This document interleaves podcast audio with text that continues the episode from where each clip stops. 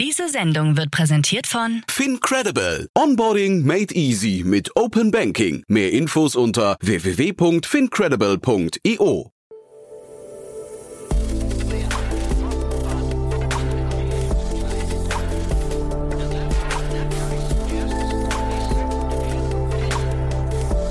Startup Insider Daily. Morgen Update. Einen wunderschönen guten Morgen und herzlich willkommen zu Startup Insider Daily. Mein Name ist Jan Thomas. Heute ist Mittwoch, der 22. September. Ja, und das hier sind heute unsere Themen. Weltweit immer noch 3,7 Milliarden Menschen ohne Internetzugang. Deutschland rutscht im Innovationsvergleich weiter ab. Outfittery gibt es jetzt auch für Frauen. About You hat mit seiner Fashion Week eine Milliarde Kontakte erreicht. Und der türkische Präsident Erdogan erklärt Bitcoin den Krieg. Heute bei uns zu Gast im Rahmen der Reihe Investments und Exits mal wieder ein Debüt. Ich freue mich sehr. Katharina Neuhaus ist bei uns, Investmentmanagerin bei Vorwerk Ventures. Ja, und wir haben drei richtig coole Themen besprochen, muss ich sagen. Denn ihr habt es ja vielleicht mitbekommen, es gab die größte Series B Finanzierungsrunde in Europa aller Zeiten. Und das konnten wir uns natürlich nicht nehmen lassen. Da haben wir relativ ausführlich drüber gesprochen. Wir haben auch relativ ausführlich gesprochen über die neue Finanzierungsrunde von AirUp. Das ist ein Getränke-Startup, habt ihr bestimmt schon gehört, äh, startet gerade ziemlich durch. Und wir haben gesprochen über den neuen Fonds von Hardcore. Ja, und so kam es, dass wir relativ ausführlich gesprochen haben, relativ lange, äh, wahrscheinlich das längste Gespräch, das wir je geführt haben im Rahmen der Reihe Investments und Exits. Aber ich kann es euch versprechen, es lohnt sich. Von daher bleibt dran. Es geht auch gleich los nach den Nachrichten. Ich möchte nur mal kurz hinweisen auf die Nachmittagsfolge. Wir haben zwei tolle Gäste. Zum einen ist bei uns Dr. Nelson Holzner. Er ist der CEO und Co-Founder von Modify. Ja, das ist ein Unternehmen, das gerade eine Finanzierungsrunde in Höhe von 20 Millionen abgeschlossen hat. Ein ziemlich spannendes Unternehmen. Was macht das Unternehmen überhaupt? Es geht um den Bereich äh, Buy Now, Pay Later, aber im B2B-Sektor. Der ist ja bis jetzt relativ wenig durchdrungen und äh, genau darum geht's bei Modify. Das Unternehmen hat eine ziemlich starke Traction, ist sehr global aufgestellt, von daher ein sehr spannendes Gespräch. Und bei uns nochmal zu Gast Lukas Zörner. Er ist Chief Product Officer bei Penta. Wir hatten ja neu schon das Gespräch im Rahmen der Finanzierungsrunde. Und Lukas hatte damals ja erzählt, äh, dass man bei Penta einen sehr cleveren Ansatz gefunden hat zum Thema virtuelle Mitarbeiterbeteiligung. Und das fand ich so interessant, da haben wir nochmal zu gesprochen, äh, ist für jeden interessant, der ein Unternehmen mit mehreren Mitarbeitern führt, das von externen Investoren äh, finanziert wurde. Und das ist wahrscheinlich für jeden interessant, der oder die ein Unternehmen führt, bei dem eine Art ESOP möglich wäre. Also das heißt, in der Regel ist es ja, wenn ein Unternehmen an Wert gewinnt, ja, durch externe Finanzierungsrunden zum Beispiel oder eben einfach im Laufe der Zeit. Und wenn man da wissen möchte, wie man seine Mitarbeiter beteiligt, beteiligt. Darum geht's nachher. Ist also ein Fachgespräch, aber Lukas ist da wirklich genau der richtige Ansprechpartner, ist super spannend und ja, und ich glaube, die haben das genau clever gelöst. Also so ein bisschen vorbei an dem ganzen Problem, was hier Olaf Scholz gerade verursacht hat, indem er ja auf die Vorschläge sowohl vom Bundesverband Deutsche Startups als auch von der CDU nicht richtig gehört hat. Also ihr habt das ganze Drama ja mitbekommen. Hier, wie gesagt, eine Alternative. Das dann ab 14 Uhr in gewohnter Manier. Jetzt, wie gesagt, die Nachrichten mit Anna Dressel. Davor noch kurz die Verbraucherhinweise und danach dann zum allerersten Mal bei uns Katharina Neuhaus, Investmentmanagerin von Vorwerk Ventures. Werbung Hi, hier ist Nina aus dem Content-Team von Startup Insider. Vielleicht hast du es ja schon gehört, wir haben endlich neben unserem Hauptkanal Startup Insider nun auch separate Kanäle für unsere verschiedenen Formate eingerichtet. Wenn du zum Beispiel nur unser tägliches Nachrichtenupdate Startup News hören möchtest, kannst du ab jetzt ausschließlich den Startup News Kanal abonnieren. Gleiches gilt für Investments und Exits, Startup Spotlight und alle anderen Formate, die zukünftig kommen werden. Die volle Ladung Startup Insider, also alle Formate, gibt es natürlich weiterhin hier auf dem Hauptkanal. Also, um die einzelnen Kanäle zu abonnieren, besuche jetzt startupinsider.de/slash insider. Wir sehen uns auf deinem Lieblingskanal. Startup Insider Daily. Nachrichten. Yeah, it makes you think about things you couldn't stand losing. Deutschland rutscht im Innovationsvergleich weiter ab. Laut dem Ländervergleich der UN-Organisation für geistiges Eigentum ist Deutschland beim weltweiten Innovationsranking teilweise dramatisch zurückgefallen. So rutschte Deutschland bei der digitalen Beteiligung der Bevölkerung von Platz 23 im Vorjahr auf Platz 57 ab, bei Digitalangeboten der öffentlichen Verwaltung sogar von Platz 17 auf Platz 59. Deutschland sei zwar bei Patentanmeldungen weltweit führend und zeige auch herausragende Anstrengungen der großen Unternehmen bei Forschung und Entwicklung, aber im Gesamtranking rutschte die Bundesrepublik von Platz 9 auf Platz 10 ab. Für den Global Innovation Index analysiert die Weltorganisation für geistiges Eigentum die Innovationskraft von 132 Volkswirtschaften. Auf dem ersten Platz liegt dabei die Schweiz, gefolgt von Schweden, den USA, Großbritannien und Südkorea. I guess some women are slow to believe it. Outfittery gibt es jetzt auch für Frauen. Bisher hat der Personal Shopping Dienstleister Outfittery seinen Service nur Männern angeboten. Ab Oktober soll sich bei dem Händler jedoch auch Damenmode finden lassen. Bei Outfittery erhalten die Kunden eine persönliche Beratung sowie vorbereitete Outfits von Stylisten zugeschickt. Ein Banner auf der Homepage des Modehändlers lockt für eine Vorabregistrierung mit der Aufschrift Sei die Erste, die mehr erfährt. Im Oktober soll es dann offiziell soweit sein und Kundinnen können sich aus dem umfangreichen Pool aus Modemarken persönlich zusammengestellte Stylingboxen erstellen lassen.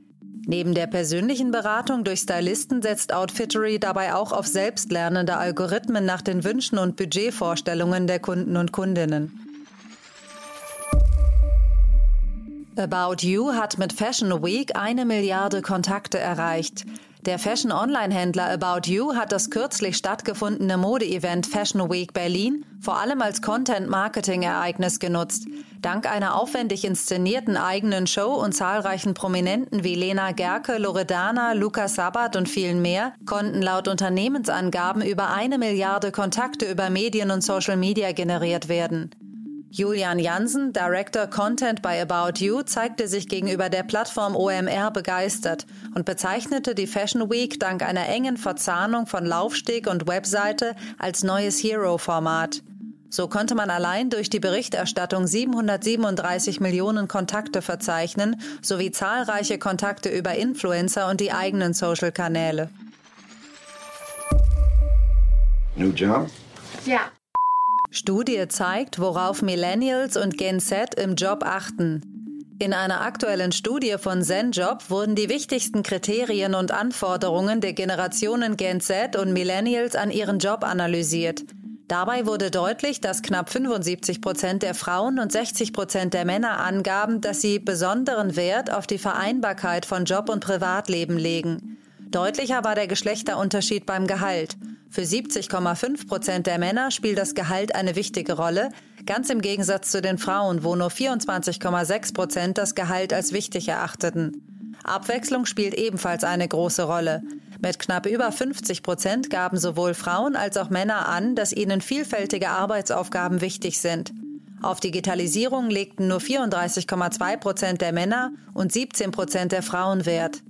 Außerdem zeigt die Studie, dass Frauen mehr auf Themen wie Diversität, soziales Engagement, Ehrlichkeit und offene Kommunikation fokussiert sind, während die männlichen Teilnehmer offensichtlich mehr Wert auf die Karriere legen. Für die Studie befragt wurden knapp 2000 Vertreterinnen und Vertreter der Gen Z und Millennials. No Internet. No. Immer noch 3,7 Milliarden Menschen ohne Internetzugang. Aus einem aktuellen Bericht einer gemeinsamen Kommission der UNESCO und der Internationalen Fernmeldeunion geht hervor, dass weiterhin eine digitale Kluft zwischen Arm und Reich besteht. Während 87 Prozent der Bevölkerung in reichen Ländern Internetzugang besitzen, sind es in den am wenigsten entwickelten Ländern lediglich 19 Prozent. Der Bericht besagt, dass es dabei nicht notwendigerweise an mangelnder Infrastruktur liegt. Hierbei liegt das Problem bei der Verfügbarkeit von bezahlbaren Endgeräten, denn das Mobilfunknetz sei meist vorhanden. Als Lösungen schlagen Studienautoren unter anderem Mikrokredite, eine Reduktion von Zollabgaben und eine Verringerung von Patentgebühren vor. Auch könne die Weiternutzung und Erneuerung von entsorgten Endgeräten eine mögliche Option sein. Dahergehend wies die Studie auch auf, dass das Arbeiten im Homeoffice sowie das Lernen im Homeschooling in den unterversorgten Regionen während der Corona-Pandemie nicht möglich war. Mindestens 31 Prozent aller Schulkinder weltweit haben nicht die Möglichkeit, über das Internet unterrichtet zu werden.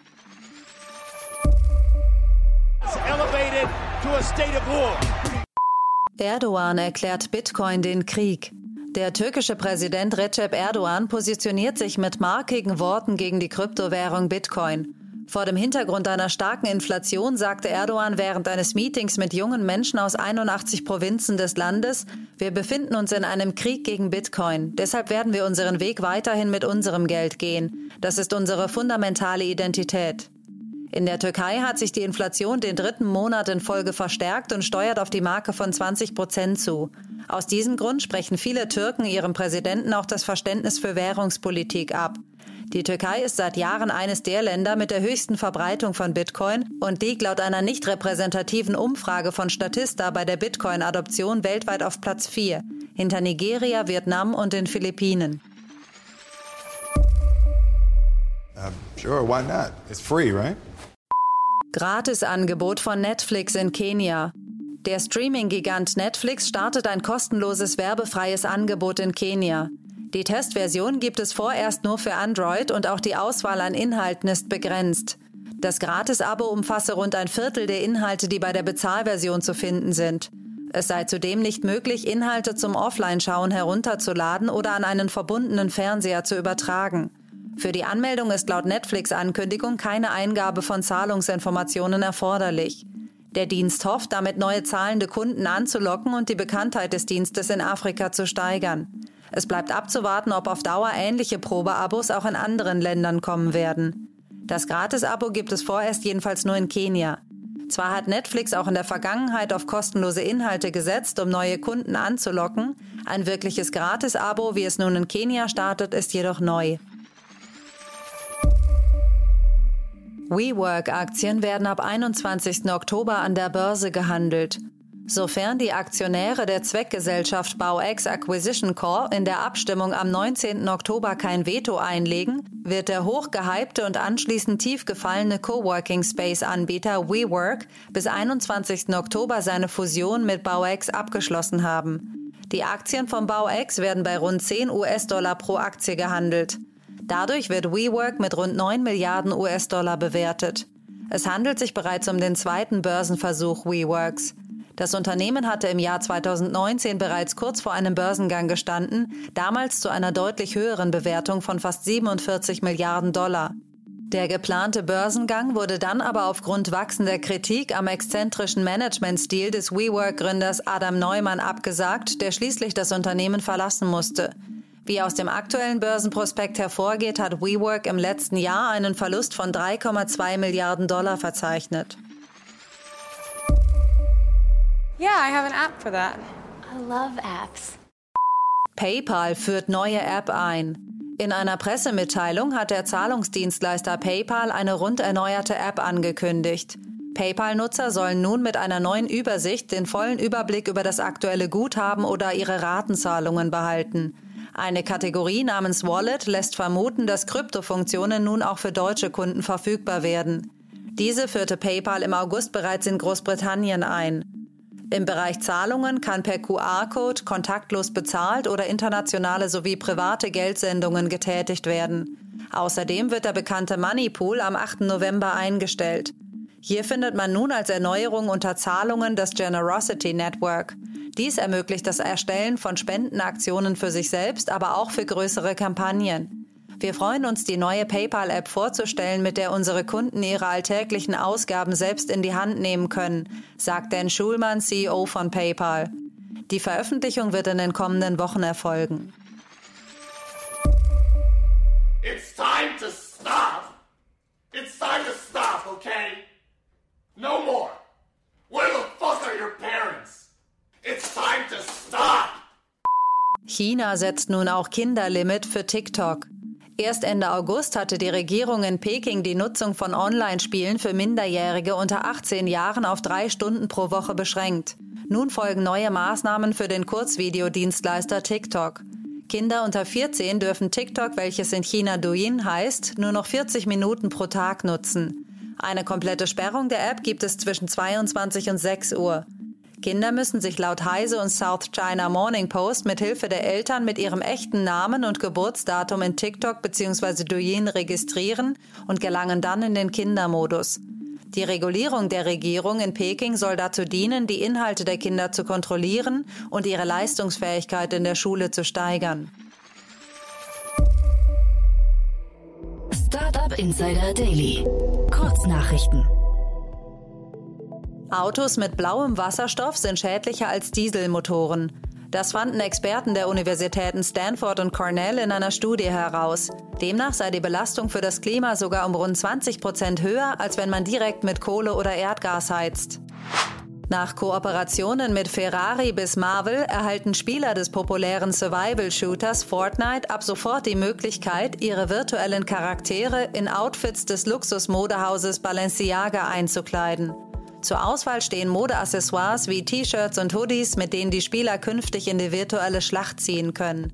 Parallel wird die Modelinie auch im echten Leben gelauncht. Hier kostet ein weißes Hemd mit Aufdruck beispielsweise knapp 800 Euro. Der Cloud-Telefonie-Provider Zipgate strukturiert um und legt seine verschiedenen Plattformen zusammen.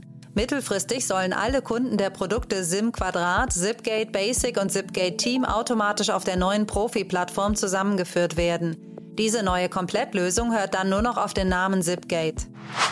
Der Supermarkt-Discounter Aldi testet erstmals einen kassenlosen Laden, in dem Kunden einkaufen können, ohne anschließend an der Kasse bezahlen zu müssen. Dabei müssen die Kunden beim Betreten des Ladens mit einer Smartphone-App einchecken, während Kameras und Sensoren aufzeichnen, welche Waren entnommen wurden. Beim Verlassen des Ladens erhält die Kundin oder der Kunde die Rechnung per App. Kleiner Kommunikationsfauxpas bei Amazon. Der Technologieriese Amazon hat für den 28. September ein Event angekündigt, bei dem die neue Hardware vorgestellt werden soll. Dabei wurde indirekt versehentlich verraten, dass dabei auch ein neuer Kindle Paperwhite vorgestellt wird, denn auf den Webseiten des Online-Kaufhauses in Kanada und Mexiko ist parallel die Beschreibung der nächsten Generation des E-Book-Readers aufgetaucht. Und das waren die Startup Insider Daily Nachrichten von Mittwoch, dem 22. September. Jetzt geht es weiter im Programm mit Investments und Exits. Startup Insider Daily. Investments und Exits. Also ich freue mich total. Wir haben eine Premiere heute wieder. Katharina Neuhaus ist hier, Investmentmanagerin von Vorwerk Ventures. Hallo Katharina. Hallo Jan, ich freue mich sehr, bei euch zu sein das erste Mal. Ja, ich freue mich auch total. Ähm, also ganz, ganz großartig. Und ich habe mir gerade im Vorfeld, wir müssen noch mal ein bisschen über euch sprechen, über Vorwerk Ventures, denn ich habe mir euer Portfolio gerade nochmal angeguckt auf, auf Crunchbase und habe gesehen, ich hatte unglaublich viele eurer Portfoliounternehmen schon bei mir im Podcast. Das hat, äh, also da, daran sieht man, wir versuchen ja hier mal Qualität zu liefern, daran sieht man scheinbar, da haben wir ähnlichen Blick drauf. Also wir hatten hier schon 8Me, Planted Foods, Everdrop habe ich gesehen, Otto Nova, HelloFresh Go. Das war so jetzt die, die der letzten äh, äh Monate hier. Also äh, was ist denn die Klammer dieser ganzen Unternehmen bei euch? Ja, ist eine gute Frage. Und ich glaube, erstmal würde ich sagen, äh, ich freue mich natürlich, dass da so viele Themen sind, die auch ihr spannend findet. Ähm, wir sind ja wirklich leidenschaftlich, ähm, gerade im Consumer-Bereich, würde ich sagen. Und das ist vielleicht auch die Kammer, die man setzen kann. Also, wenn du uns als Fonds anschaust, wir sind jetzt ja seit 2019 unabhängig ähm, und ähm, ja, haben einfach eine starke Leidenschaft für alles, was ich sag mal unter Consumer Tech fällt, ähm, aber auch eben Enabling Technologies ähm, und äh, ja, investieren da in der Regel zwischen 1 und 10 Millionen Euro initial, wahrscheinlich eher on the lower end. Ähm, äh, im Durchschnitt, aber ähm, ja, finde da eben alles spannend. Äh, also ich beschreibe es immer so, alles spannend, was eigentlich das Leben des, des Konsumenten oder des Patienten oder des Nutzers eben in irgendeiner Form besser macht, äh, schöner macht, ähm, aber auch äh, vielleicht auch selbstbestimmter macht. Und ähm, das heißt, dass wir auch dementsprechend nicht nur B2C-Themen machen, wie man vielleicht jetzt denken könnte, äh, sondern eben auch äh, viele Themen haben, die ähm, äh, beispielsweise eine B2B2C-Route haben. Also wenn ihr euch jetzt ein Sharpist anschaut, AidMe oder jetzt neulich auch Tikito, äh, auch ein neues Investment bei uns, das sind alles eigentlich ähm, Ventures, die keine typische B2C-Route haben, äh, obgleich wir das natürlich auch besonders spannend finden und die Mehrheit in unserem Portfolio wahrscheinlich ähm, auch da angesiedelt ist. Ähm, aber genau, also demzufolge freue ich mich natürlich auch dann immer, wenn äh, Leute auf uns zukommen, äh, proaktiv, also vielleicht auch generell alle, die eine Leidenschaft für Startups, Startups haben äh, oder eben einhergehend Teil ähm, des Venture-Ökosystems werden wollen oder sind. Äh, da sind wir natürlich immer offen für Gespräche und äh, wir freuen uns, wenn, wenn wir angesprochen werden. Genau, aber freut mich schon mal, dass auch du auf uns aufmerksam geworden bist und da so viele äh, Themen auch schon im Detail kennst. Äh, das, äh, das, das freut mich sehr. Ja, sogar der Norbert, Norbert Mouchon von euch war ja sogar auch mal bei uns im Podcast mit dem David Löwe zusammen von, von Everdrop. Ähm, da haben wir damals über die Finanzierungsrunde gesprochen. Sehr spannendes ähm, Unternehmen, muss ich sagen, also Everdrop jetzt. Du hast gerade gesagt, ihr seid unabhängig seit zwei Jahren. Ähm, Vielleicht da nochmal kurz zur Einordnung. Äh, Vorwerk Ventures, der Name sagt es ja schon, ihr seid aus Vorwerk herausgegangen und Vorwerk kennt man ja, ich glaube, wahrscheinlich durch primär zwei Produkte, ne? Äh, Staubsauger ursprünglich und dann äh, Thermomix, ne? Genau, richtig. Also das sind wahrscheinlich so die Core-Produkte. Ähm, also genau, der Thermomix ist, glaube ich, weltbekannt. Der ist auch, glaube ich, in über 25 Millionen Haushalten mittlerweile und der Kobold ist eben auch ähm, extrem erfolgreich. Ähm, aber nicht nur das, der, die Vorwerkgruppe hat da weitaus mehr, also unter anderem eine eigene Bank, ähm, ich glaube, eine Kosmetiklinie, es sei denn, die, die gehört jetzt nicht mehr zur Vorwerkgruppe, gehörte jedenfalls mal dazu. Also ein relativ großes Familienunternehmen, ähm, was äh, ja, aus meiner Sicht sehr spannend ist. Und bis 2019 haben eigentlich äh, Dirk und Norbert, der, wie du es gerade sagtest, bei euch schon auch Gast war, das eigentlich in Eigenregie geführt und äh, da Investments getätigt. Und dann 2019 sind sie da eigentlich den, den äh, weiteren Schritt gegangen und haben ähm, den Fonds ausgegründet, ein neues Team geheiert. Und dementsprechend sind wir jetzt auch acht Leute in Berlin, obwohl wir ehrlich gesagt alle querbeet zwischen Österreich, Schweiz, äh, Deutschland und dann auch teilweise irgendwie mal auch in Spanien sitzen. Ähm, genau, aber das ist so ein bisschen die Historie, ähm, aber sind dementsprechend kein Corporate VC. Ähm, aber ähm, klar, Vorweg-Konzern äh, hat natürlich da wahnsinnige Leistungen äh, vollbracht in der Vergangenheit und äh, eine, äh, ein wirklich sehr starkes Signaling, sage ich mal, im Direct Selling. Ähm, deswegen, ähm, das ist natürlich nicht, ähm, ja, nicht zu vergessen. Mhm, genau, und ich glaube, ne, HelloFresh war ja eines eurer Portfoliounternehmen, wahrscheinlich das erfolgreichste. Ne? Das ist ja im Prinzip genau das Modell eigentlich, ne? Direct to Consumer. Da, also das hat sich von außen sofort logisch angefühlt, dass ihr da investiert habt. Genau, HelloFresh ist, glaube ich, eines der, der sehr bekannten. Flaschenpost ähm, ist, glaube ich, auch nochmal ähm, erwähnenswert. Ähm, und genau, das hat natürlich super zu uns gepasst. Wir haben auch ähm, jetzt eine super starke Affinität für alles, was im Food-Bereich ist. Das sieht man ja auch im, im Portfolio. Also ich meine, HelloFresh hast du genannt, gehört jetzt nicht mehr zum Portfolio, gehörte aber dazu. Äh, und darüber hinaus haben wir Unternehmen wie beispielsweise AidMe, ähm, die Kitchen Robotics ähm, herstellen und dann gleichzeitig ein Planted, was ein ähm, Schweizer Unternehmen ist, was alternative, ähm, alternative Fleischprodukte herstellt. Ähm, also das ist definitiv nochmal so ein Steckenpferd, ähm, wo wir alle im Team eine sehr große Leidenschaft für haben. Und ähm, genau, dieser, dieser Direct Selling Approach in einer gewissen Form, den suchen wir natürlich sozusagen 2.0. Ähm, wir investieren aber wie wie eben schon mal erwähnt, nicht, nicht nur in D2C und B2C-Themen, aber definitiv auch. Mhm. Und das ist jetzt vielleicht die gute erste Brücke zum ersten Thema. Du hast ja drei Sachen mitgebracht, die alle sehr spannend sind, muss ich sagen. Und das erste ist Hardcore, ähm, ein äh, VC. Das klingt fast so, als könntet ihr euch da so ein bisschen balgen um die Gründer, ne? ja, also das würde ich jetzt gar nicht mal sehen. Ich habe es mitgenommen, weil ich einfach super spannend finde und mich total freue für Hardcore. Also Hardcore ist ja auch ein Fonds, mit dem wir zusammenarbeiten äh, und auch ähm, ähm, schöne Co-Investments haben, sowohl im alten Fonds als jetzt eben auch im neuen Fonds. Äh, und dementsprechend bin ich da in erster Linie erstmal ähm, sehr positiv äh, gestimmt und freue mich darüber, dass sie jetzt, glaube ich, ihren vierten Fonds ähm, geraced haben, knapp 200 Millionen äh, US-Dollar, glaube ich zusätzlich noch ein Opportunity Fund für äh, meines Wissens nochmal herausragende Portfoliounternehmen, ähm, die sie dann weiter ähm, äh, ähm, quasi äh, ähm, unterstützen wollen. Und ähm, ich fand das eigentlich ähm, aus zweierlei Hinsichten ganz spannend. Nummer eins, dass wir uns natürlich da schon wiederfinden und ich das cool finde, dass es auch andere Fonds geben, äh, gibt, die, die wie wir einfach super leidenschaftlich für eben Consumer-Themen sind und da auch eben vielleicht nicht die typische Route gehen äh, und sagt, ähm, äh, und sagen, wir machen nur B2B-Themen ähm, oder SaaS-Themen im Speziellen, die predictable sind, sondern wir glauben noch daran, dass es Category-Defining Companies gibt, die ähm, eben ähm, super groß werden können äh, und ähm, auch vielleicht das Konsumentenverhalten äh, nachträglich oder nachhaltig ändern können und ähm, da eben positiven Impact, Impact vielleicht auch auf die Gesellschaft haben.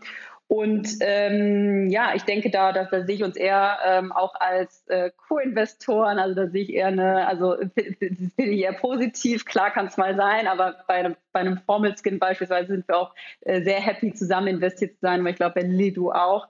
Ähm, aber das fand ich spannend und ich glaube, auf zweiter ähm, oder äh, der zweite Punkt, der, der mir ähm, aufgefallen ist, den, glaube ich, Levin angesprochen hatte, ähm, da sprach er von der Daseinsberechtigung sowohl ähm, aus meiner Sicht auf Gründerseite, aber auch eben auf LP-Seite. Und das ist definitiv ein Thema, was ich auch super spannend finde und das mich auch definitiv ähm, umtreibt. Und äh, ich glaube immer wichtiger für uns VCs wird, ähm, dass wir uns da gewissermaßen schärfen in dem Profil, was wir haben, ähm, weil ja, auf der einen Seite ist, glaube ich, sehr viel Markt da, äh, sehr viel Geld im Markt ähm, und äh, viele Fonds raisen Geld, aber ich denke trotzdem, dass man ähm, immer genauer sein muss in dem, was man eigentlich für eine Value Proposition hat und wer man ist. Also das Nummer eins auf, auf LP-Seite. Aber dann eben auch, wenn man jetzt, und das ist der wichtigere Punkt, vielleicht auch auf Gründerseite schaut, ähm, dass der Markt einfach auch dort kompetitiver wird und man sich immer mehr die Frage stellen muss, was bringt man eben mit? Und das ist eine Frage, die ich mir eben auch immer wieder stelle. Also sowohl persönlich als auch aus Fondssicht Sicht eben, wo ist mein Value-Add? Ist es mein Netzwerk? Ist es meine Erfahrung aus meinen vorherigen äh, Jobs? Ähm, was ist es letztendlich, was ich mitbringen kann? Und das fand ich nochmal ganz wichtig und ganz interessant, weil ich glaube, dass die jetzige äh, kompetitive, ähm, äh, der jetzige kompetitive Markt äh, gewissermaßen Fonds dazu bewegt, sich da noch, noch klarer mit zu beschäftigen und gegebenenfalls auch fokussierter zu werden. Also würdest du sagen, das ist deine Beobachtung, dass das der, der Druck vom Markt jetzt quasi ist, sich da nochmal ein klareres Profil zu schaffen? Denn weil das habe ich in der Vergangenheit schon immer vermisst. Es, gab, es gibt ja sehr viele Unternehmen, also sehr viele äh, Fonds, die ja, was opportunistisch äh, durch die Gegend gehen, ne? Und aber sagen, wie, äh, was, was nicht bei drei auf den Bäumen ist oder ne, wie auch immer. Also das soll jetzt nicht despektierlich sein, aber das, man hatte so, man hatte so ein bisschen die Sektoren-Expertise äh, irgendwie vermisst, würde ich sagen. Und das würdest du jetzt hier sagen, das ist quasi, das, das bildet sich jetzt heraus, ja? Ja, also wenn du mich fragst, schon, ich bin fairerweise natürlich auch erst in Anführungszeichen anderthalb Jahre im Markt. Das heißt, ich kenne natürlich auch nur einen gewissen Teil, aber zumindest das, was ich jetzt beobachten kann, ähm, für zumindest bei mir zum ähm, zu, zur, ähm, ja, zu, zu, zur Meinung, ähm, dass es eigentlich nicht mehr ausreicht, dass man ein Generalist ist, auch wenn das irgendwo schön und nett ist, wenn man irgendwie sich nicht eingrenzen will. Und ich sehe das selber bei mir, ich sehe so viele spannende Themen, äh, dann zu sagen, ah, das, das ist jetzt aber irgendwie gar nicht meine, meine Fokussierung, ist, ist nicht leicht, aber ich glaube, in einem Markt, wo man schneller entscheiden muss und wo es eben viele Fonds gibt, die das tun, wird es einfach wahnsinnig schwer. Also man muss schnelle Entscheidungen treffen. Das bedeutet einfach, ich muss besser vorbereitet sein. Das kann ich aus meiner Sicht mit den Kapazitäten, die ich, die ich habe, eigentlich nur dann, wenn ich sage, ich fokussiere mich auf bestimmte Spaces, ich bin hypothesengetrieben, gucke mir die genauer an und kann dann eben bewusst eine Entscheidung treffen, als, ähm, als eben zu sagen, ich gucke mir einfach alles an, aber habe eigentlich, wenn ich in einen Call gehe mit einem Gründer, dann relativ ähm, ja, oberflächliche ähm, Einschätzung und ähm, die, die Konversation, die man führen kann, ist eine ganz andere. Also insofern glaube ich, ist es ähm, etwas, was ähm, kommen wird und äh, vielleicht auch eine Chance ist, sich einfach tiefergehend mit Themen auseinanderzusetzen und äh, dementsprechend ist das auch, glaube ich, was ganz Spannendes. Also finde ich interessant, dass du das so siehst und vor allem auch in dem Kontext hier erwähnst, weil ich hatte jetzt nochmal in dem, ich glaube, wir haben äh, ähnliche Artikel gelesen, da habe ich gelesen, wo Hardcore dieses Jahr schon investiert hat und das kam mir schon relativ beliebig vor, so von außen. Da habe ich, hab ich gesehen, eine, eine App für, für Migranten aus dem Banking-Bereich, ein Gesundheitsunternehmen, Omo Health und dann äh, äh Roadsurfer, die hatten wir sogar auch hier im Podcast schon mal, das war auch spannend. Äh, aber was mich am meisten irritiert hat, ist Gurmi heißen die. Das ist ein, äh, ein, ein äh, Unternehmen, das im Labor gezüchtete Stopfleber produziert. Und äh, du siehst schon, ich versuche gerade den roten Faden zu finden zwischen diesen vier Unternehmen, weil das gelingt mir jetzt nicht so richtig. Ja, ist ein guter Punkt. Also ich glaube, am Ende des Tages sind es dann doch alles Themen, die den Konsumenten direkt ansprechen.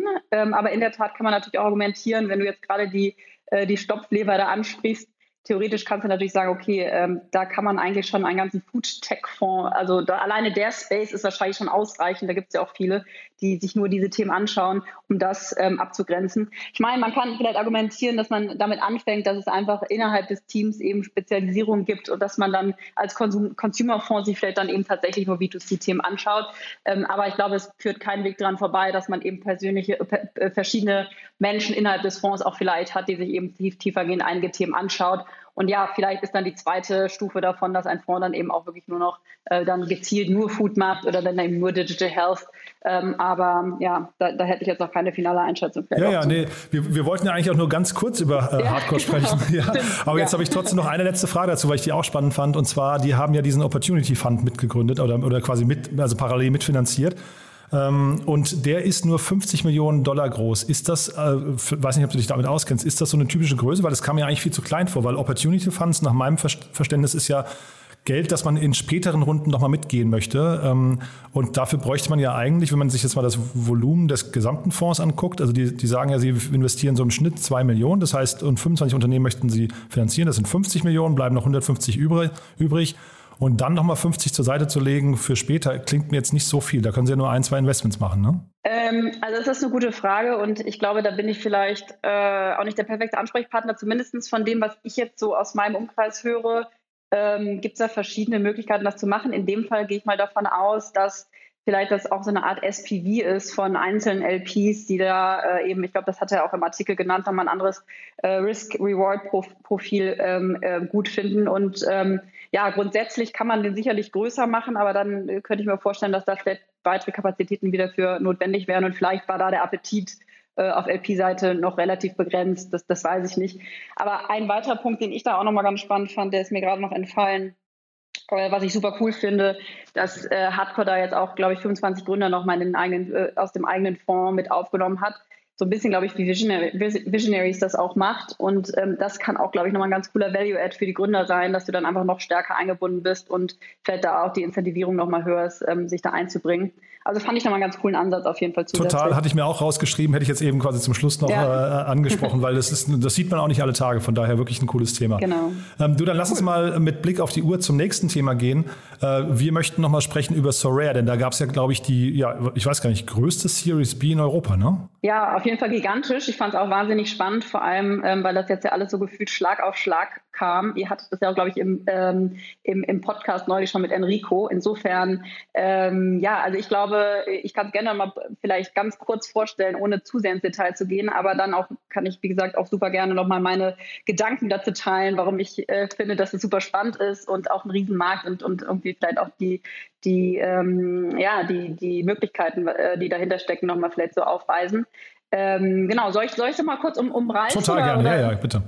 Okay, ja, gerne. Also genau, so Rare äh, kennen ja dann wahrscheinlich alle Hörer mittlerweile. Spätestens heute im, im, Zweifel, wo die, wo die Nachricht kam, dass eben nochmal 680 Millionen US-Dollar geraced wurden auf einer 4,3 Milliarden Valuation. Genau. Und ähm, ja, unter anderem eben Softbank reingegangen ist mit dem Vision Fund und ähm, meines Wissens auch eben, äh, ich glaube zu lesen war auch Atomico und ich muss gerade selber nochmal gucken, um mich zu erinnern.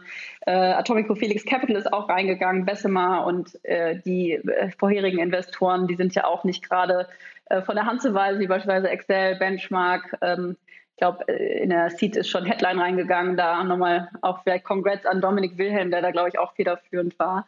Und ähm, ja, super. Und, und dann in der Pre-Seed auch nochmal, genau, Seedcamp Kima und äh, Chris Hitchen, glaube ich, mit Inventures.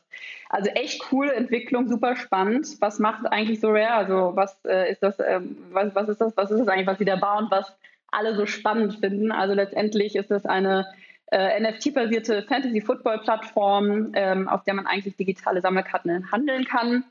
Die meisten kennen das wahrscheinlich von Panini-Karten früher. Äh, ich habe da eher mit irgendwie äh, Diddlemaus-Blättern ähm, getauscht, aber die waren nicht wirklich unique. Ähm, aber die Leute kennen es auf jeden Fall. Leute äh, finden es spannend, Sachen auszutauschen, gerade im Sportbereich eben. Und äh, zusätzlich zu diesem Handeln kann man dann eben auch gleichzeitig scouten und verhandeln, Teams zusammenstellen. Ähm, und äh, ja, dementsprechend ist da auch so eine Art oder so eine gewisse Gamification-Komponente mit drin. Und ähm, genau, da gibt es eben diese Sammelkarten, äh, drei Kategorien hatten wir, glaube ich, letztes Mal auch schon genannt. Rare gibt es 100 von, Super Rare 10 und Unique eine pro Saison. Und ähm, genau, das Ganze ist dann eben äh, Ethereum Blockchain ähm, äh, basiert. Und ähm, genau, vom Businessmodell jedes Jahr oder beziehungsweise jede Saison werden da eben neue Karten released. Die können bei einem Euro anfangen, aber da gibt es immer wahnsinnig äh, teure Karten, wenn man sich Cristiano Ronaldo an, anschaut. Da ist, glaube ich, eine Karte für 245.000 Euro rausgegangen. Also absolut wahnsinnig. Und ähm, genau, pro Saison werden da, glaube ich, 1100 elf neue Karten gelauncht, äh, eben pro Fußballspieler. Und ähm, genau, dementsprechend ähm, ist das, glaube ich, ganz lukrativ, wenn man sich die Marge anschaut. Ähm, 90 Prozent geht da in der Regel an so Rare und ich glaube, der Rest geht an die Vereine, an die dann eben wiederum Lizenzgebühren gezahlt werden. Und ähm, wenn man sich die Traction anschaut, äh, haben die sich eben auch anscheinend wahnsinnig entwickelt von, ähm, von, von Q2 21, beziehungsweise von Q2 20 bis 21 haben sie anscheinend, ähm, ich weiß jetzt nicht, ob sich das auf User bezieht, das müsst ihr mal nachschauen, um 51 Prozent gesteigert und liegen jetzt bei 600.000 registrierten Usern von denen 150 auch monatlich aktiv sind. Und ich glaube insbesondere dieser Gamification-Aspekt, dass du eben nicht nur Karten kaufst, sondern dann eben auch ähm, Preise gewinnen kannst, äh, Teams aufsetzen kannst und ähm, ja, eben diesen Gamification-Element, ähm, das vorhanden ist, ähm, ist da auch nochmal die Engagement Rate deutlich höher, als, als wenn es nur darum gehen würde, ähm, eine Karte zu kaufen. Und äh, genau, haben jetzt, äh, glaube ich, äh, sind aktiv in 160 Ländern, konnten da äh, in diesem Jahr schon 130 Millionen US-Dollar umsetzen. Also auch Wahnsinn, ähm, in welcher kurzen Zeit, ich glaube drei Jahre hat es jetzt gedauert, oder seit sie gelauncht haben, was sie da umsetzen. Und ähm, ja, markttechnisch ist, glaube ich, relativ fragmentiert, aber mit UK, Deutschland und Frankreich ähm, wahrscheinlich äh, die größten Länder. und äh, haben es da geschafft, auch schon 180 Clubs ähm, äh, auf die Plattform zu bringen, unter anderem eben auf Juventus, Bayern München und Real Madrid. Und ähm, genau, dementsprechend glaube ich, ist das Modell relativ klar. Und viele Leser denken sich jetzt, nicht Leser, aber Hörer oder auch Leser von den Artikeln denken sich auch wahrscheinlich, wie kommt der zu so einer großen Runde? Ähm, was ist eigentlich so, ähm, ja, was ist das denn eigentlich? Sind das eigentlich, eigentlich nur Panini-Karten? Aber ich glaube, wenn man sich dann auf der einen Seite den ähm, Markt genauer anschaut, sieht man, dass, glaube ich, allein dieses Trading Card Business riesig ist, äh, gerade auch in Amerika, ähm, wenn man sich irgendwie die NFL-Karten anschaut oder eben allein schon den Panini-Markt. Ähm, die machen schon, weiß ich nicht, einige Millionen EBIT, glaube ich, jedes Jahr. Ähm, und auch dieser Trading Card äh, Markt ist äh, eben einige, einige Milliarden groß. Dann, dann hat man, glaube ich, ein bisschen Fantasie, was das schon mal ist. Also der Markt ist gigantisch.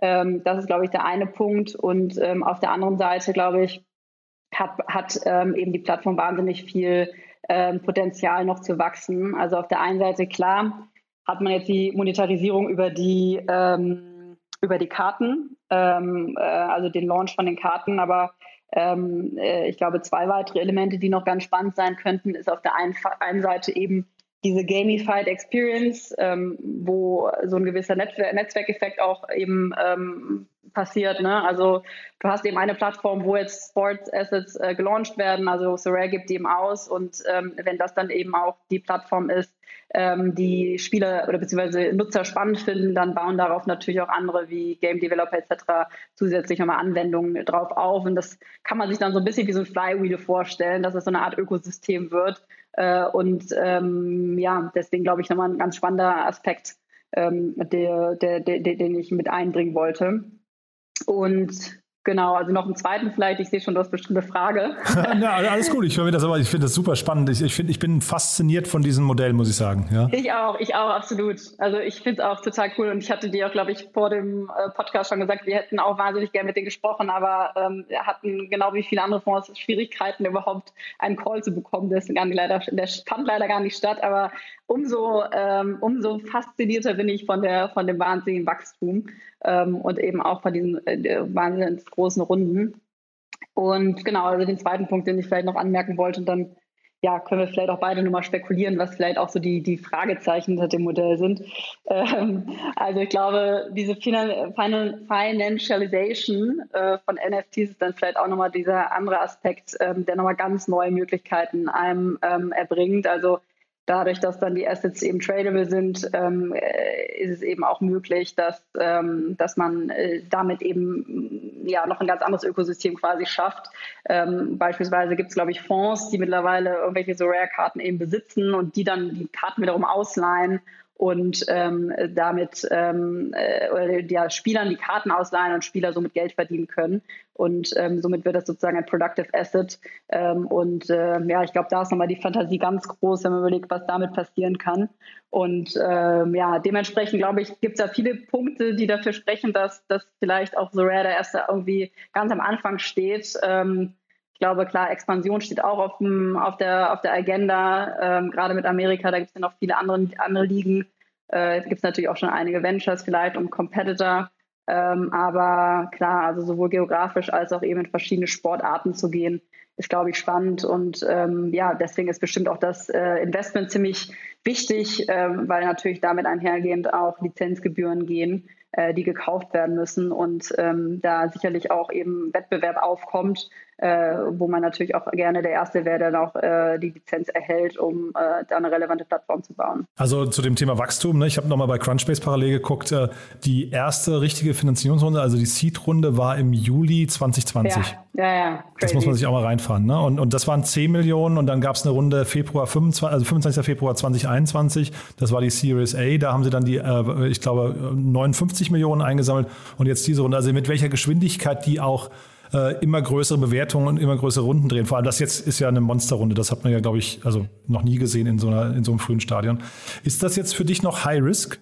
Ja, also ich würde sagen, da gibt es schon noch Fragezeichen aus meiner Sicht. Also klar, Regulatorik weiß man nie genau, was passiert. Das, äh, da bin ich jetzt kein Experte für, aber das ist, glaube ich, immer noch etwas, ähm, was, was, was, was offen steht. Ähm, und klar ist immer das Risiko da, dass das jetzt ein gewisser Hype ist, dass es nicht nachhaltig ist. Viele von den Nutzern, könnte ich mir vorstellen, verstehen auch noch gar nicht so wirklich, was NFTs sind. Es ist ja auch ein komplexes Thema. Ähm, also insofern, ähm, Ja, also ich glaube, so Gott gegeben, ich meine, äh, ich glaube, der größte Punkt wäre wahrscheinlich die Regulatorik, aber ansonsten ähm, ich, dass das anhält, mein Gefühl sagt mir, dass das äh, die Zukunft schon irgendwo ist, ne? aber ähm, äh, risikolos ist es sicherlich nicht. Ja, also Stichwort Regulatorik, das hatte ich mit Enrico auch nicht abschließend gelöst. Wir haben versucht, so einzuordnen oder zu differenzieren. Ist das jetzt eher Gaming oder ist das eher Glücksspiel? Gute Frage, kann ich, glaube ich, keine gute Antwort auf geben. Die müssen wir, glaube ich, streichen. Ja, nee, aber was heißt streichen? Also ich, ich ja. glaube, das ist hinterher wirklich, das ist äh, tatsächlich, glaube ja. ich, eine Sache, die wirklich super spannend ist, ne? Weil wenn du ja, sagst Regulatorik, äh, weil Glücksspiel generell ist ja, äh, ist ja maximal reguliert, zumindest mein Verständnis. Da ja, gibt's, also absolut, bin ich jetzt nicht im Detail drin. Aber wenn es in der Ecke geparkt würde und ich, ich kann mir vorstellen, dass das passiert, weil hier, also ich meine, da wo Menschen Geld gewinnen, gibt es andere Menschen, die Geld verlieren, ne? Ja, ja, das stimmt. Deswegen, also deswegen ist das aus meiner Sicht das größte Fragezeichen und ähm, dementsprechend ist das natürlich schon eine große Runde dafür, dass eigentlich noch so ein grundlegendes Risiko existiert. Ne? Und das Thema NFT äh, höre ich aber raus, da seid ihr der Überzeugung oder du, das ist ein Thema, das bleiben wird, ja? Ist auf jeden Fall ein sehr spannendes Thema. Also ich glaube, wir als Fonds sind noch nicht tiefgehend genug damit beschäftigt, dass wir jetzt Investments direkt tätigen würden, weil es einfach komplex ist, weil es ein, ähm, nochmal ja ganz neu, ein ganz neues Spielfeld irgendwo ist. Ähm, aber ich glaube, wegignorieren kann man es nicht, äh, wenn man sich überlegt, was es für Möglichkeiten eben da gibt und was das alles äh, an, an, an, Potenzial birgt, ähm, ist es definitiv etwas, ähm, womit man sich beschäftigen muss, aber definitiv auch sich reingraben muss. Ähm, denn ich glaube, es gibt wahnsinnig viele Ventures in dem Bereich ähm, und ähm, ja, da glaube ich, eine klare Meinung zu, zu haben und zu investieren, da muss man sich schon, wie gesagt, wirklich detailliert äh, mit auseinandersetzen. Und das kommt auch wieder so ein bisschen zu dem Punkt, den ich äh, vorhin meinte, wenn es um Spezialisierung von Fonds gibt.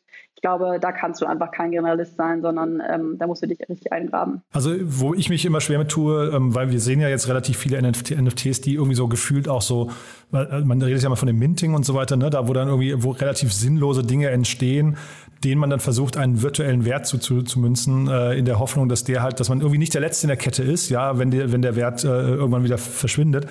Und also klar, es gibt Menschen, die sammeln Briefmarken, es gibt Menschen, die sammeln irgendwie Panini-Bilder und da kann man immer sagen, die geben dafür viel Geld aus.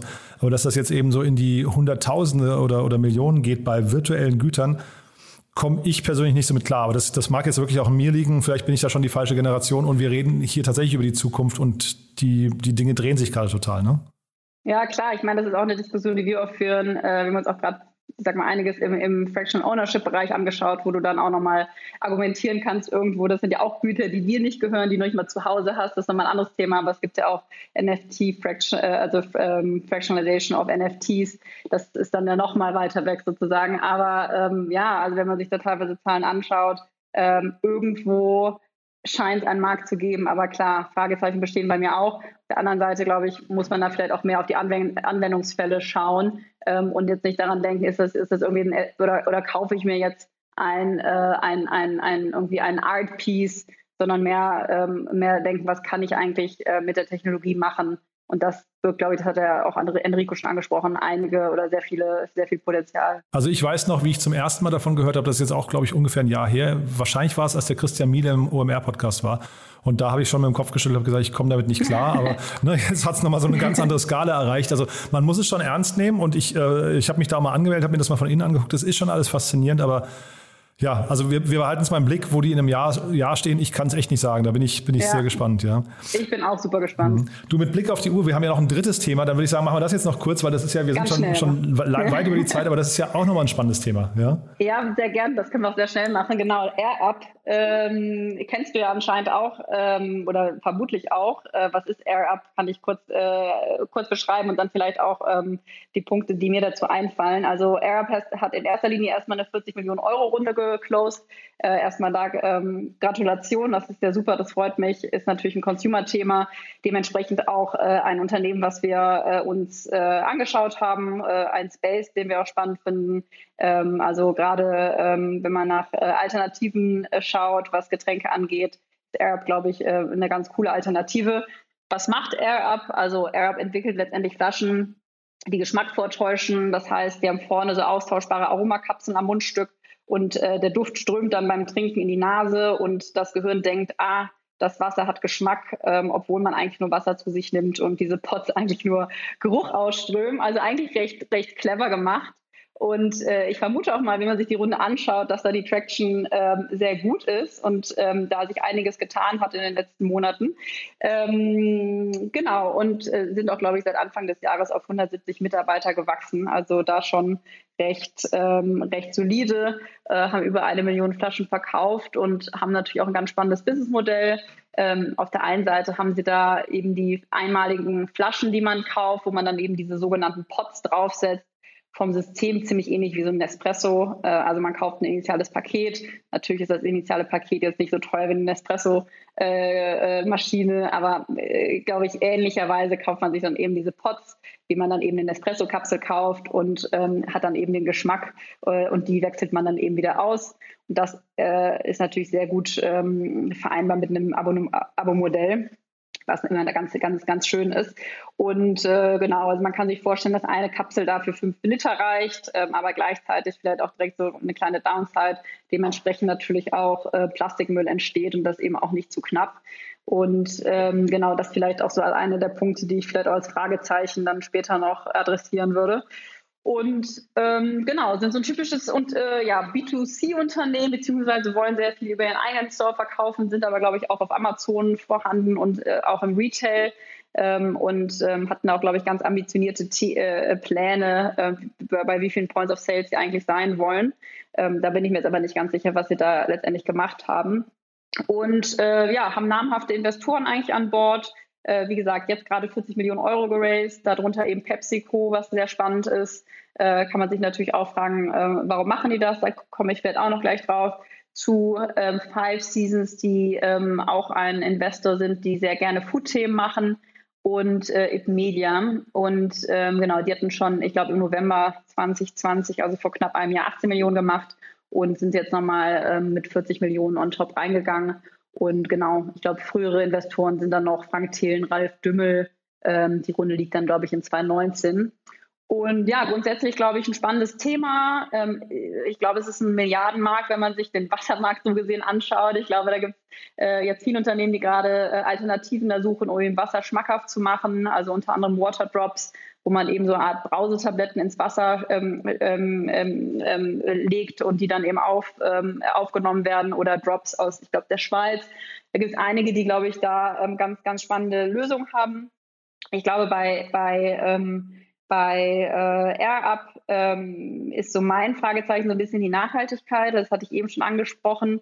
Ähm, da ist schon eine Menge Plastikmüll ähm, eben vorhanden und ich glaube, das ist ein Thema, was da ähm, sicherlich auf der Agenda bei denen auch ganz oben steht, weil sie sich da, glaube ich, auch als nachhaltiges Unternehmen ähm, verkaufen wollen. Ich glaube, das wird äh, immer wichtiger, dass man da auch transparent ist. Und äh, in dem Fall, glaube ich, produzieren sie da auch noch teilweise in China.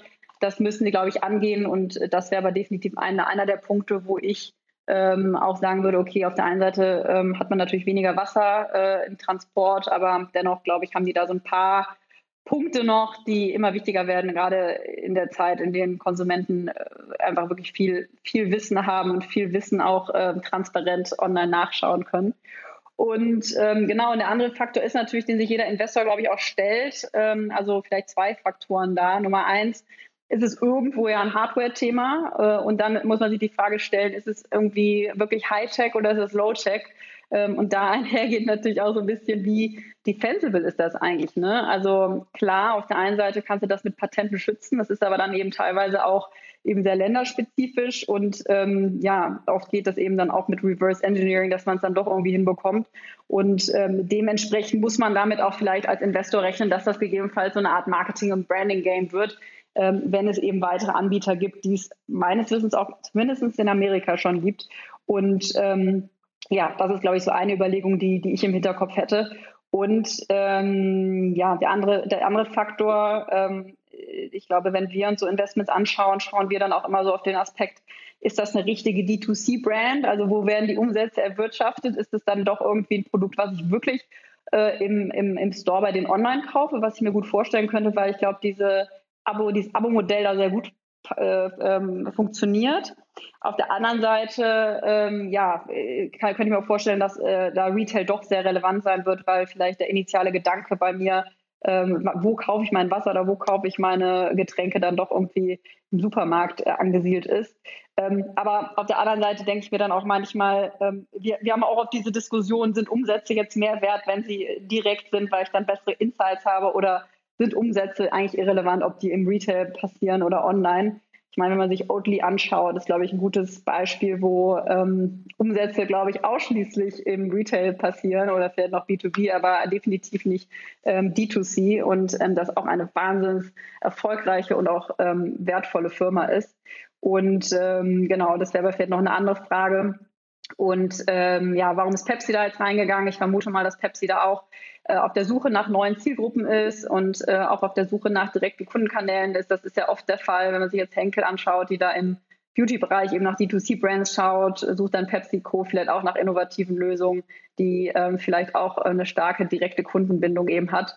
Ähm, aber ich glaube auch da vielleicht auch so ein, so ein Question Mark, was für ein Multiple kann man da letztendlich vielleicht auch generieren. Äh, das muss man da sicherlich in Runden auch einpreisen, ähm, weil die da auch meistens jetzt nicht, nicht gerade ein SaaS-Multiple äh, erzielen. Äh, also das wäre noch so eine andere Überlegung von mir. Aber grundsätzlich ähm, freue ich mich für das Team. Wie gesagt, großer Markt und ähm, ich glaube, Sie hatten jetzt auch gerade wurden sie zum, zu einer der stärksten deutschen Startup-Marken gewählt, wenn nicht sogar Platz 1. Also ich glaube Platz 1, genau, Fall, ja. Mhm. Ja, sogar ja. Platz 1, also da haben sie auf jeden Fall einiges richtig gemacht. Also der Wassermarkt äh, ist wirklich, ich hatte auch mal den Moritz Waldstein, heißt er, glaube ich, wenn ich mich richtig erinnere, von Mitte Berlin äh, im Podcast mhm. hier. Die bauen ja so, also quasi genau. eine riesengroße Hardware, das ist ja nochmal ein ganz anderer Ansatz, aber der spricht auch von einem, wirklich einem der größten Märkte überhaupt weltweit, wenn er, wenn er vom Wassermarkt spricht. Und jetzt hier, wenn du sagst, ein Espresso-Modell, das muss ja eigentlich erstmal jedem Direct-to-Consumer-Investor, da müssen ja die, die Augen leuchten, ne? Weil ich glaube, oder? Das ist ja immer so, ne? Ja. früher auch das Druckermodell und so weiter, ne? dass man irgendwie sagt, man hat eine Hardware einmal günstig verkauft und danach verkauft man quasi die Patronen äh, teuer. Ähm, das, also für aus Investorenseite ist das doch toll, oder? Ja, also das sind natürlich Themen, also vom Businessmodell ist das natürlich deutlich spannender, als wenn du ein One-Off-Purchase hast, wo du irgendwelche, also wenn du, wo du hohe Kundenakquisitionskosten hast, aber sich das auf Dauer nicht rentiert. Also ähnliche Modelle kannst du ja irgendwie auch bei Razorblades finden oder auch bei einem Everdrop. Ähm, also eigentlich überall da, wo du auch ähm, vielleicht Produkte hast, die in einer ähm, relativ ähm, vor, vor, ähm, vorhersehbarer Abfolge oder Frequenz eben geordert werden und du da Leute oder Kunden auch eben gut einloggen kannst und, ähm, und dementsprechend auch ja vielleicht äh, das Gegenstück vom, von SaaS-Fees einigermaßen überschaubare Umsätze eben im, im Monat hast. Und äh, klar, dementsprechend, das ist bestimmt das, das eines, eines der interessanteren Aspekte des Modells, ja. Hm. Sie haben kein Abo-Modell, habe ich gesehen. Also ich war mal auf der Seite. Haben Sie nicht? Ja, zumindest, zumindest, nicht, dass ich es gefunden hätte. Vielleicht kann man dann im Checkout oder so sagen, ich möchte es öfter bestellen und bekommt dann irgendwie, keine Ahnung, Rabatt. Aber jetzt so rein zu sagen, ich äh, habe meine drei, vier, fünf ähm, Lieblingssorten und bestelle die dann quasi im Monatstakt. Weil darauf, ich meine, das wäre ja quasi das Optimum, dass du halt die, die Leute dazu bringst, wirklich ähm, so in Automatismus zu kommen. Ähm, Absolut. Ähm, ja. Das dachte ich jetzt. Zumindest habe ich es mir nur gewünscht. Ach so, ja, nee, vielleicht, vielleicht habe ich es auch nur einfach nicht gefunden. Es ist vielleicht äh, irgendwo versteckt, aber ich ist mir, mir zumindest dann entgangen. Ähm, nee, ich aber, auch nicht. aber das Modell finde ich an sich erstmal spannend, aber du hast mit dem Plastik das gleiche. Ich habe mir, ähm, als ich den, den äh, Geschäftsführer und Gründer von Waterdrop hier im Podcast hatte, habe ich mir auch danach ein Waterdrop-Set bestellt, habe das mal getestet. Ich muss, ich muss so Sachen immer ausprobieren, ja. Und äh, ja, da, da, hat mich das, das genauso gestört, dass die Sachen dann hin, hinterher, du hast so kleine Pastillen letztendlich, ne, so, so Mini-Würfelchen, Mini genau. die alle einzeln verpackt sind mit Aluminium und Plastik. Und das fand ich dann irgendwie, also wenn, wenn du auf der einen Seite im Podcast erzählst, äh, es geht um Nachhaltigkeit und dann kommt halt doch irgendwie so ein, finde ich, so ein handwerklicher Fehler oder so ein, so ein Schönheitsfehler, sagen wir mal vielleicht, ja. Das, das passt mir dann nicht und dann ist es hier vielleicht auch noch das Gleiche, aber man kann es ja korrigieren. Da, also die, die, die Grundidee, dass Menschen mehr Wasser trinken, wenn es ihnen schmeckt, ist, glaube ich, machen wir einen Haken dran, das ist, glaube ich, auch eine tolle Mission, ne? Ja, absolut. Und ich bin genau bei dir. Wir versuchen auch immer alles aus. Und ich glaube, bei Arab hat uns auch etwas gestört, dass da eben auch sehr viel Plastikmüll nochmal in der ganzen Verpackung war. Und ähm, ja, genau, bei Waterdrops ist es dann eben auch nicht schön, wenn es dann vereinzelt ist. Aber genau, alles, was man ändern kann. Und ich glaube, Startups lernen alle dazu und äh, sind, sind, wie gesagt, alle nicht perfekt. Ich glaube, wichtig ist, dass man missionsgetrieben ist und weiß, wo man hin will. Und ähm, genau, und da muss man eben auch Prioritäten setzen. Du dann, also wie gesagt, wir sind schon weit, weit über die Zeit, aber ich finde es auch super spannend. Das ich ja auch, rede zu viel. Nee, da, da, alles gut. Das, sind ja auch, das, ist ja auch toll, was du zu erzählen hast. Und wir, wir lernen uns ja auch erst kennen. Also von daher ist es umso schöner, deine, deine Gedanken hier zu, zu, äh, zu, hören. Aber sag doch mal vielleicht noch mal ganz kurz zu Pepsi Cola, wenn du sowas hörst, ähm, dass ein Stratege so früh reingeht, weil die waren ja, glaube ich, sogar bei der letzten Runde schon dabei. Ne? Ähm, Äh, ist das gesund für ein Unternehmen? Weil letztendlich entsteht dadurch ja so ein bisschen ein Handicap, weil wenn man hinterher mal wirklich an den Markt geht und sagt, wer möchte hier eigentlich bieten, dann ist ja zum Beispiel sowas wie Coca-Cola oder vielleicht Danone oder so dann raus, ne? Ja, absolut, habe ich mir natürlich auch die Frage gestellt und das äh, ist auch ein Thema, was wir öfters mal hören, wenn wir äh, Portfoliounternehmen haben, wo früh irgendwelche Strategen Interesse haben, äh, versuchen wir auch ehrlich gesagt, das erstmal äh, wegzuhalten, aus genau den Gründen, die du nennst. Deswegen bin ich auch etwas überrascht. Ähm, ich kenne das Setup jetzt nicht genau, aber ich könnte mir auch sehr gut vorstellen, dass es dann eben andere ähm, abschreckt, ähm, aber ja, genaues kenne ich leider auch nicht. Aber klar, intuitiv würde ich genau dasselbe sagen wie du. Manchmal kann es natürlich auch, vielleicht das als Ergänzung noch, ähm, äh, in, in, verschiedenen Bereichen äh, kann es auch dann teilweise vielleicht nochmal so ein ähm, Stempel des Approvals sein, wenn man weiß, dass äh, das dann äh, vielleicht kein potenzielles ähm, Übernahmetarget wäre. Aber ich glaube, in der Regel ist es eher etwas, wo man vorsichtig sein sollte zumindest in früheren Phasen. Ja, na, ich glaube, das Thema Supermarktlisting hast du ja gerade angesprochen. Ich glaube, da kann natürlich so eine starke Brand genau. dann helfen, ne? dass du plötzlich irgendwie die, vielleicht sogar die Vertriebskanäle von denen nutzt. Das haben wir ja umgekehrt jetzt gerade bei äh, den ganzen Quick-Commerce-Anbietern, Gorillas oder Picnic, ne? wo dann Edeka und, und, und äh, Rewe und so weiter sich beteiligen. Das ist ja quasi der Sourcing-Teil, ja, um den es da geht. Und jetzt hier geht es vielleicht um den Distributionsteil. Also möglicherweise ist das ein Grund, aber äh, wie gesagt, es wirkt erstmal so ein bisschen, als äh, würde man sich die Bewertung hinten raus möglicherweise im, beim Exit dann irgendwann mal kaputt machen. Ne? Ja, hätte ich auch Fragezeichen, ein guter Punkt nochmal mit den, mit den verschiedenen strategischen Ad, äh, Values, die die teilweise schon bringen können, genau. Ja, und weil du es gerade äh, angesprochen hast, ein letzter Punkt von mir noch, ähm, weil du sagst, äh, ihr diskutiert immer, ob der Direct-to-Consumer-Umsatz oder der Supermarktumsatz hinterher der, der spannendere ist. Ich hatte neulich auch den, den COO von Coro, das ist eine Online- ja, kennst du, ne? Genau, also online, was ich, äh, Nachhaltigkeitsanbieter, also ich würde sagen von, von Drogerieanbietern äh, oder Drogerieartikeln und äh, Lebensmitteln. Und die sind ja eigentlich als Direct-to-Consumer-Marke gestartet und gehen jetzt aber auch in den Handel, ja. Und zwar mit dem äh, Argument, dass sie durch die Sichtbarkeit im Handel, das ist quasi wie ein Werbekanal für die, um, um dort Visibilität zu bekommen um dann aber trotzdem natürlich den Kunden perspektivisch, also dort sind auch andere Produkte verfügbar als auf der Webseite, um den Kunden dann immer auf die, äh, die Webseite zu holen und dann irgendwie trotzdem zum, zum weiß nicht, Direct-to-Consumer-Kanal äh, zu locken. Ne? Ja, absolut sehen wir ganz genauso bei Everdrop. Da haben wir auch genau diesen, diesen Approach, wo wir sagen, also wir sind eine D2C-Brand, ähm, aber definitiv hilft Retail uns auch da äh, gewissermaßen mehr Visibilität zu haben. Und wenn man mal ganz ehrlich ist, ist noch ein großer Teil vom gerade Household äh, äh, Spend eben offline und ähm, dementsprechend ist es immer natürlich eine Waagschale. Kannibalisierst du dich oder findest du neue, neue Kunden dadurch? Aber ich glaube, Retail ist und ist gerade in den Kategorien extrem wichtig und kann sehr hilfreich sein. Und, und dementsprechend ist das nicht unbedingt ein, ein No-Go, sondern wie gesagt, kann auch dazu führen, dass du irgendwo auch ein Brandbuilding hast. Super. Du, jetzt war das, glaube ich, nicht nur das längste Debüt. Ich glaube, es war die längste Aufnahme, Aufnahme die, ich, jemals gemacht habe im Bereich Investment und Exit. Aber es war super spannend, würde ich sagen. Ich frage jetzt einfach mal äh, unhöflicherweise nicht, ob wir was Wichtiges vergessen haben, weil es gibt wahrscheinlich noch ein nee. paar Punkte. Ne? Aber, äh, wir können Ewigkeiten quatschen. Genau, das waren tolle Themen. Und, naja, und wir haben ja auch über euch noch ein bisschen gesprochen, das darf man nicht vergessen. Genau. Also von daher äh, haben wir unsere Learning fürs nächste Mal. Ich freue mich auf jeden Fall, wenn wir das äh, wiederholen könnten.